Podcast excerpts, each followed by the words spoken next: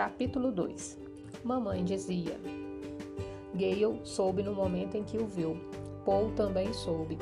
Mas, segundo consta, tinham que agir como se não soubessem.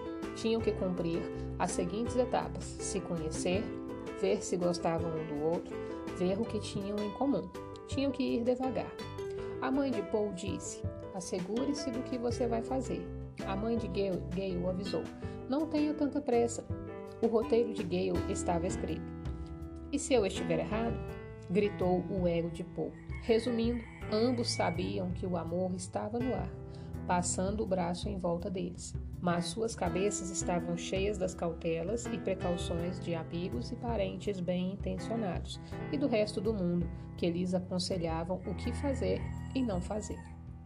O que os outros diziam estava tendo um impacto muito maior do que eles sentiam e sabiam por dentro. E por isso, eles dançavam em volta da verdade como se fosse uma cobra pronta para mordê-los. Quando dançamos em volta ou evitamos a verdade, teremos maiores chances de ficar paralisado no meio tempo, tentando entender o que fizemos de certo ou errado. Quando você sabe, você sabe. Quando chega a hora, chegou a hora. Não existem dúvidas nem perguntas. Você será capaz de fazer o que for necessário, agir ou admitir que não quer agir. Quando estiver começando um relacionamento, deve ser capaz de distinguir entre o que você sabe e o que foi escrito por outras pessoas no seu roteiro. Também haverá ocasiões em que você acha que sabe, acha que chegou a hora, acha que sabe o que precisa ser feito, mas não tem certeza do que é ou de como fazê-lo. Cada uma dessas situações é uma atividade do meio tempo.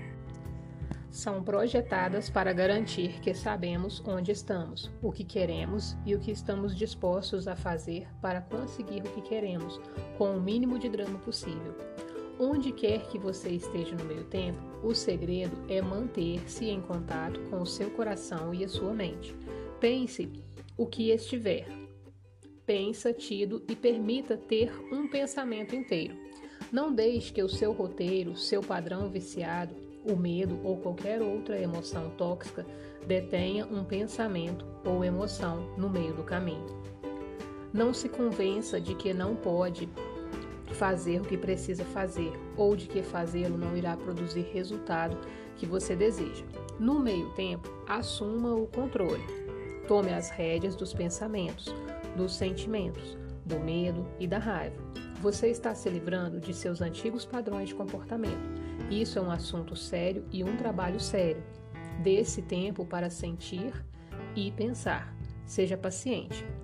Lembra-se, você pode ser paciente se lembrar que o amor e toda a sua glória estão pacientemente esperando que você destrua o seu padrão de comportamento e lança uma coisa diferente.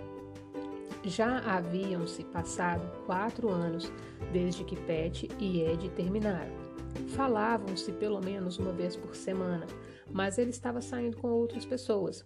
Ela tentava fazer o mesmo, mas algo estava errado e Pat queria saber exatamente o que era para poder consertar. Tinha a sensação de que as pessoas olhavam para ela toda vez que saía sozinha. Ela não queria estar sozinha, mas odiava os joguinhos de paquera. Encontrar alguém, sair algumas vezes, achar que você gosta deles, mas que eles não gostam de você.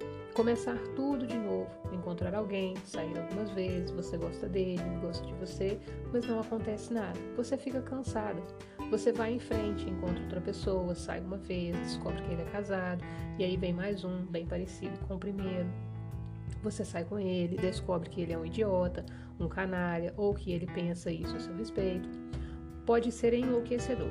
Nesse meio tempo, você não sabe o que pensar a seu respeito. Será seu cabelo, seu hálito, o espinafre que você não sabia que estava preso no dente enquanto você sorria durante o jantar? É um mistério que você está determinada e destinada a deslindar. Enquanto você está no jogo da paquera, terá amigos platônicos do sexo oposto. Você pode sair com essas pessoas e se divertir de verdade, conversando sobre tudo. São ótimas, mas não irão e nem podem satisfazer os desejos românticos que com certeza você terá no meio tempo, ainda que elogiem a sua aparência ou lhe digam como você é interessante, deixam bem claro que não querem comprar uma casa ou ter filhos com você. Podem, no mesmo movimento, lhe dar um abraço caloroso e lhe dizer: passe a pipoca. É por isso que nos sentimos seguros com essas pessoas, pois sabemos que podemos fazer perguntas e conseguir respostas honestas. A única pergunta que repetimos muitas vezes é: o que há de errado comigo? Por que não consigo achar ou manter um relacionamento? Esses amigos nos amam realmente e por isso podem nos dizer a verdade. Não se preocupe, você ainda não está pronto. É isso mesmo, estamos no meio tempo. Não estamos prontos porque ainda temos algumas feridas para curar e limpezas para fazer. Você gostaria de saber o caminho para casa? Certa vez ouvi a história de um garotinho que perguntou ao pastor da sua igreja: Se todos nós viemos de Deus e Ele quer que encontremos o caminho de volta para Ele, por que, que simplesmente não nos deixou ficar lá? Saído da boca das crianças. Se vimos do amor de Deus, por que não podemos simplesmente ficar por lá? Qual é o propósito de nascer e esquecer de onde viemos apenas para descobrir o caminho e poder voltar? Eu me fiz uma pergunta, essa mesma pergunta, pelo menos um milhão de vezes. A resposta, pelo menos a melhor que eu consegui, é que a viagem pela vida nos ajuda a redescobrir e lembrar como é a casa. A vida é nossa casa. Em casa, nos é permitido explorar e examinar a arquitetura de cima para baixo, por dentro e por fora. A exploração é chamada viver. O propósito dessa exploração é aprender e ficar firme em cima do alicerce da vida.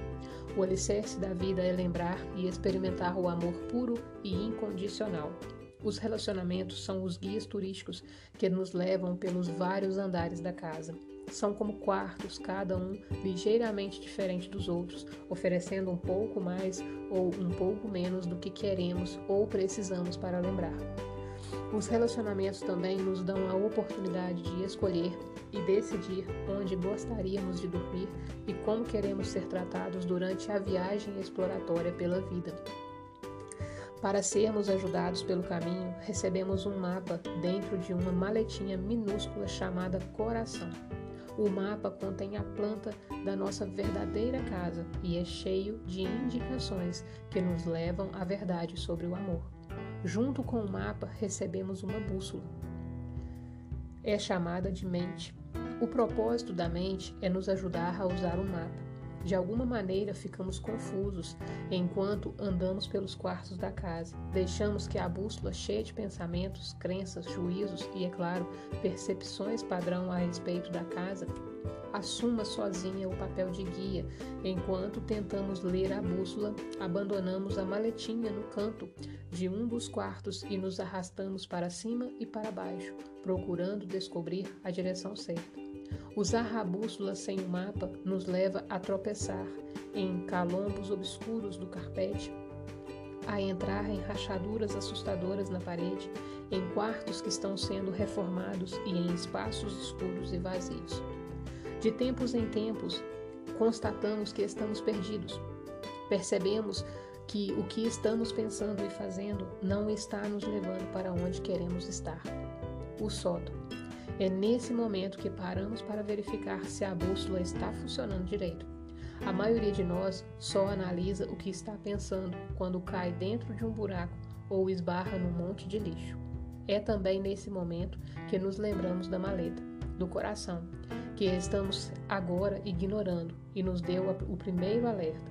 Foi o coração que temos medo de escutar, que nos ajudou a encontrar o caminho através das viradas e das esquinas da casa.